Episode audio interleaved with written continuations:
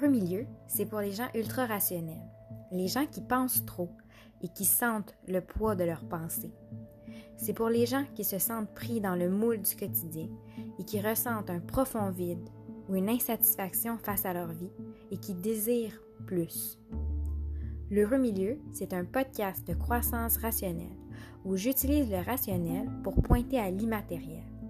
Et j'utilise des concepts des neurosciences et de psychologie évolutionniste pour découvrir les mécanismes dysfonctionnels en nous qui ont été conçus pour assurer notre survie, mais qui malheureusement finissent souvent par nuire à notre bonheur.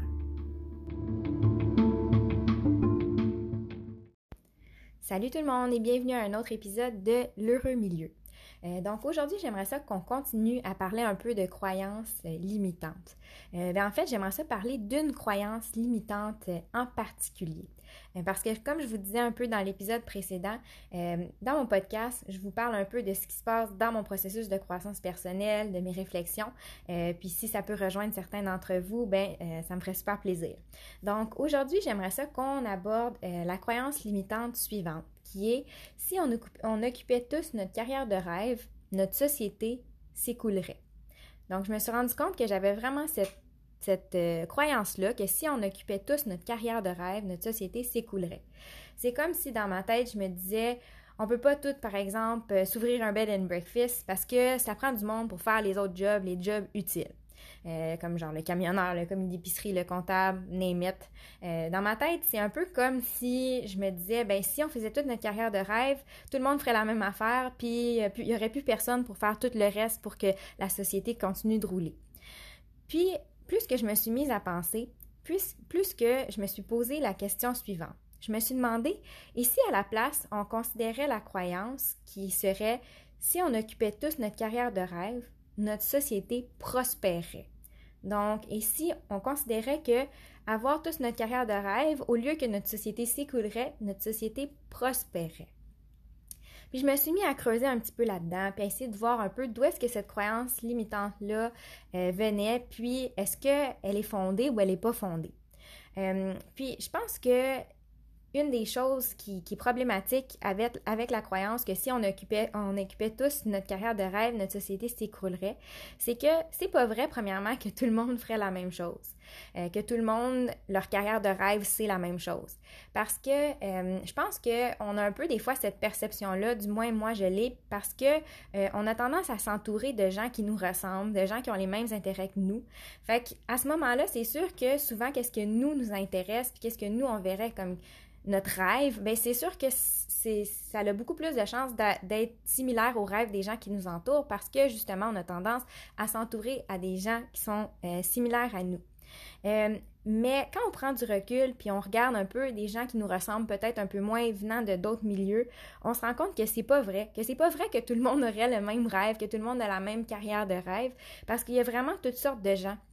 Premièrement, il y a plein de gens qui sont heureux dans leur carrière, puis qui n'auraient même pas envie de changer. Fait que déjà là, ça l'enlève bien du monde, puis ça assure que la, société va continuer de, tourner. Euh, mais ensuite de ça, il y a vraiment toutes sortes de rêves différents. C'est juste que justement, on est tellement habitué dans notre, notre petit monde à nous qu'on les voit pas. Euh, fait que ça, ce serait la première chose à adresser. Que premièrement, la, croyance, déjà là, on vient, on vient un petit peu de, l'affaiblir parce qu'on se rend compte que premièrement, c'est pas vrai que tout le monde irait faire la même chose. Fait qu'il y aura encore des emplois variés, puis il y aura encore des gens qui font toutes sortes de choses. Euh, le, deuxième problème avec la croyance qui est que, si on occupait notre carrière de rêve, notre société s'écroulerait, c'est que euh, je pense qu'il ne faut pas négliger quelque chose qui s'en vient de plus en plus prévalent dans notre société, qui est euh, tout ce qui est intelligence artificielle et robots. Puis euh, des fois, je trouve ça un peu drôle parce qu'on n'a jamais eu autant de technologie, on n'a jamais eu autant de machines puis de gadgets pour essayer de nous faire sauver du temps, des trucs qu'on dit ouvre la lumière, ça s'ouvre tout seul, des laveuses, des sécheuses, etc., n'importe quoi. Mais on n'a jamais quasiment autant manqué de temps dans l'histoire de l'être humain. Fait que ça, je trouve ça un petit peu ironique. Mais bref, je pense qu'il faut garder en compte que justement l'intelligence artificielle, les robots, ça commence à prendre un rôle extrêmement prévalent dans notre société, au point que même des fois les gens vont dire avoir peur de perdre leur emploi, ils vont dire ben là, ils vont me remplacer par un robot, ils vont me remplacer par une machine. Mais au lieu de voir ça comme quelque chose de négatif, puis quelque chose qui pourrait nous faire du mal, et si à la place on voyait ça comme une opportunité, une opportunité pour que plus d'entre nous puissent être épanouis au travail, pour que plus d'entre nous puissent exercer leur travail de rêve. Parce que je pense que pour beaucoup de gens qui sont moins satisfaits dans leur carrière, euh, une des choses qui, les laisse moins satisfaits, c'est que souvent, il y aurait besoin de plus de créativité. On vit dans une société qui est assez matérialiste où on focus beaucoup, beaucoup sur les trucs qui sont plus pratiques, euh, sur, sur le fait de faire.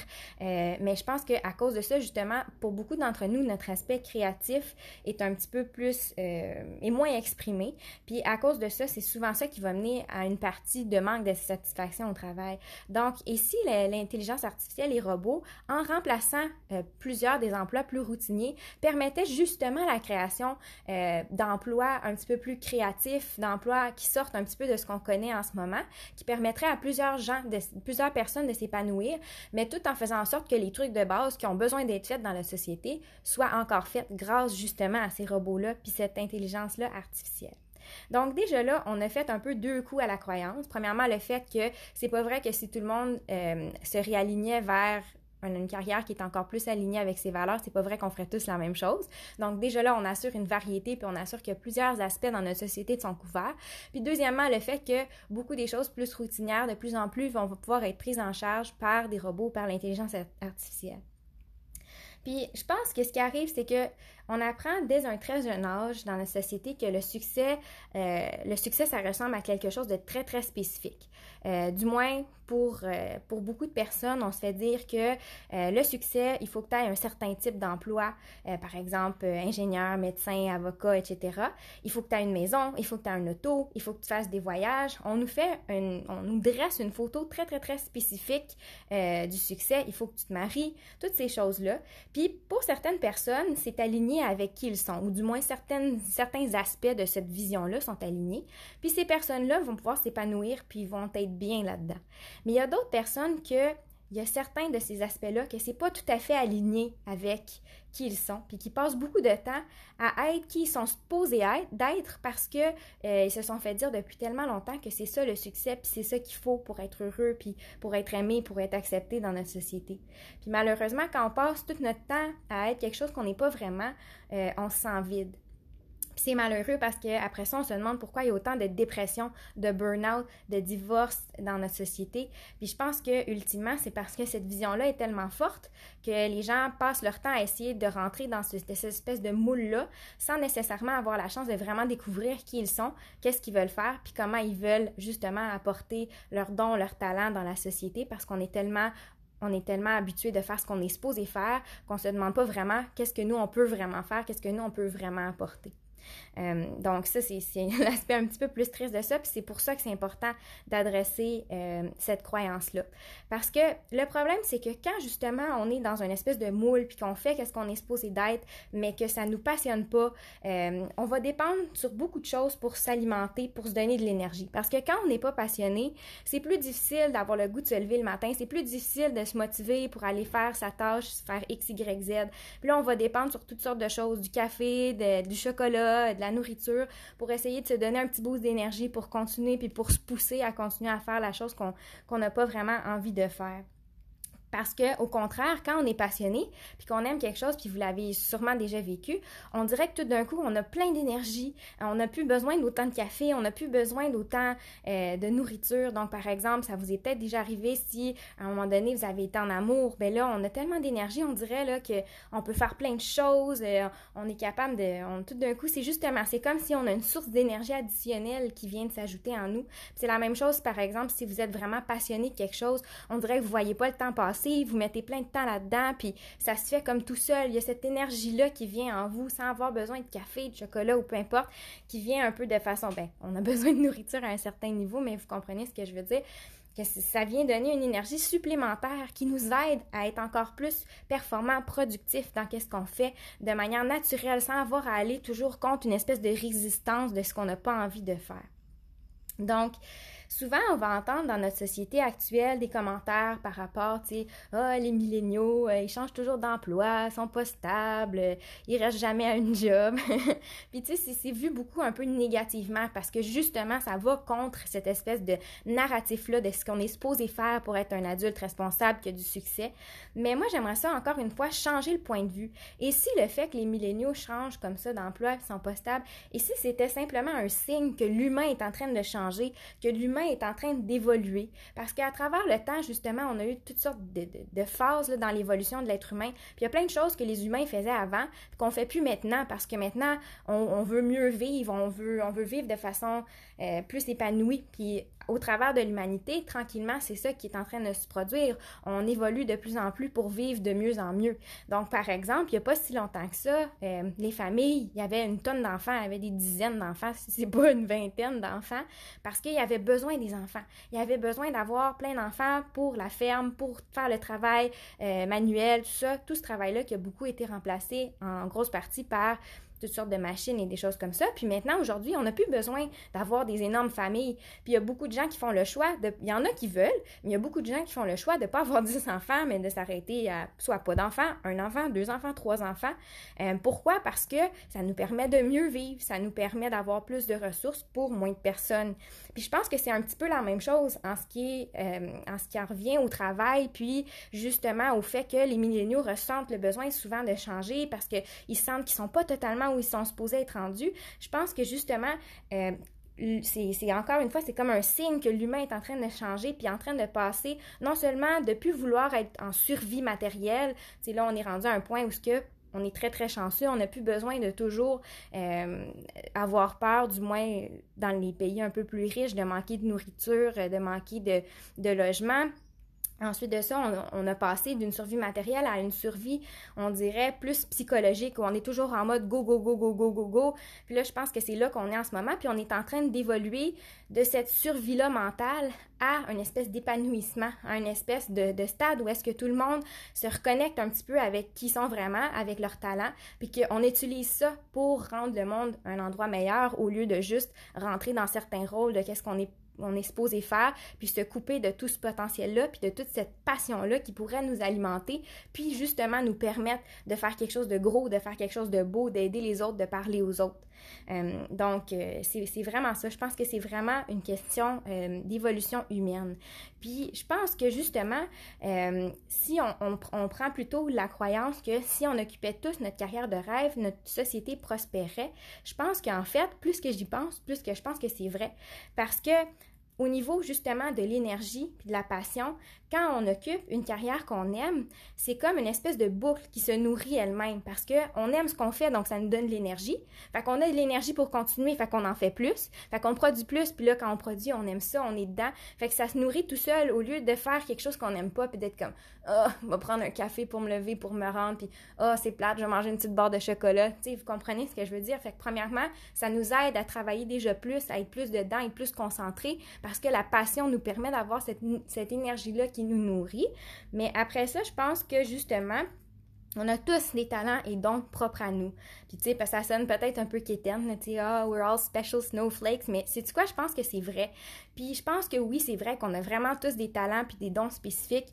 C'est juste que beaucoup d'entre nous, on est un peu déconnectés de ça. Puis ça, c'est quelque chose que euh, je vais continuer d'en parler. Vous pouvez euh, me suivre sur Instagram ou continuer d'écouter mes podcasts. Puis c'est un sujet quand même qui m'intéresse. Puis je vais continuer d'en parler euh, dans le futur. Mais à cause de ces dons-là et ces talents-là, justement, je pense qu'on a tout quelque chose de super spécial euh, à apporter dans notre monde. Mais quand nos dons sont constamment opprimés euh, de par comment on pense qu'on est supposé vivre, c'est là qu'on devient vide, qu'on vit en autopilote. Euh, qu'on se remplit de café, qu'on binge sur des aliments Netflix, les réseaux sociaux, puis on fait tout ça dans l'espoir qu'il y a quelque chose qui va nous raviver, qu'il y a quelque chose qui va nous faire sentir en vie à nouveau.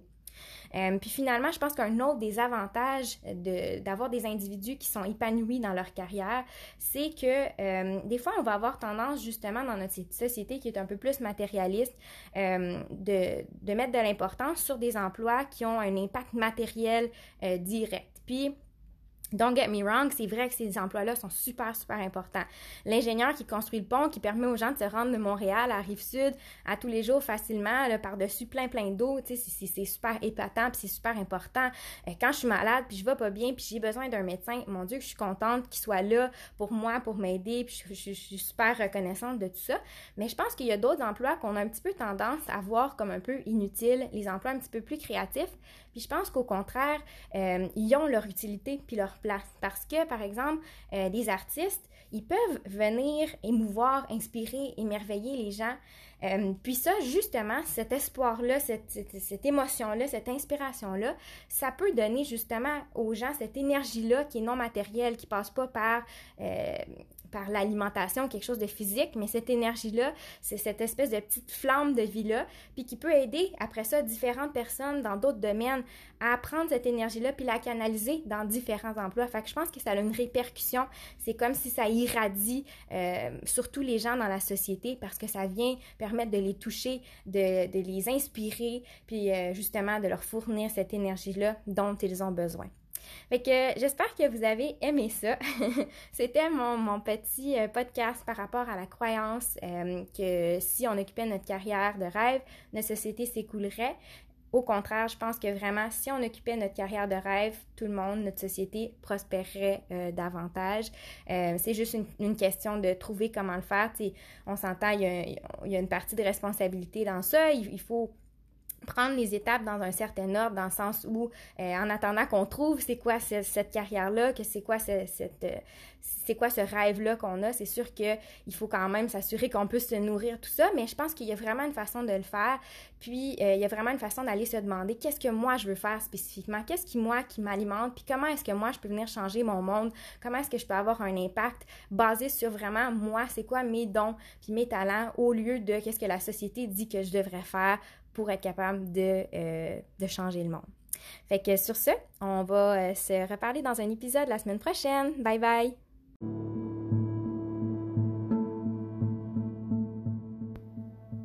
Sur ce, j'ai bien hâte de vous retrouver dans un prochain épisode.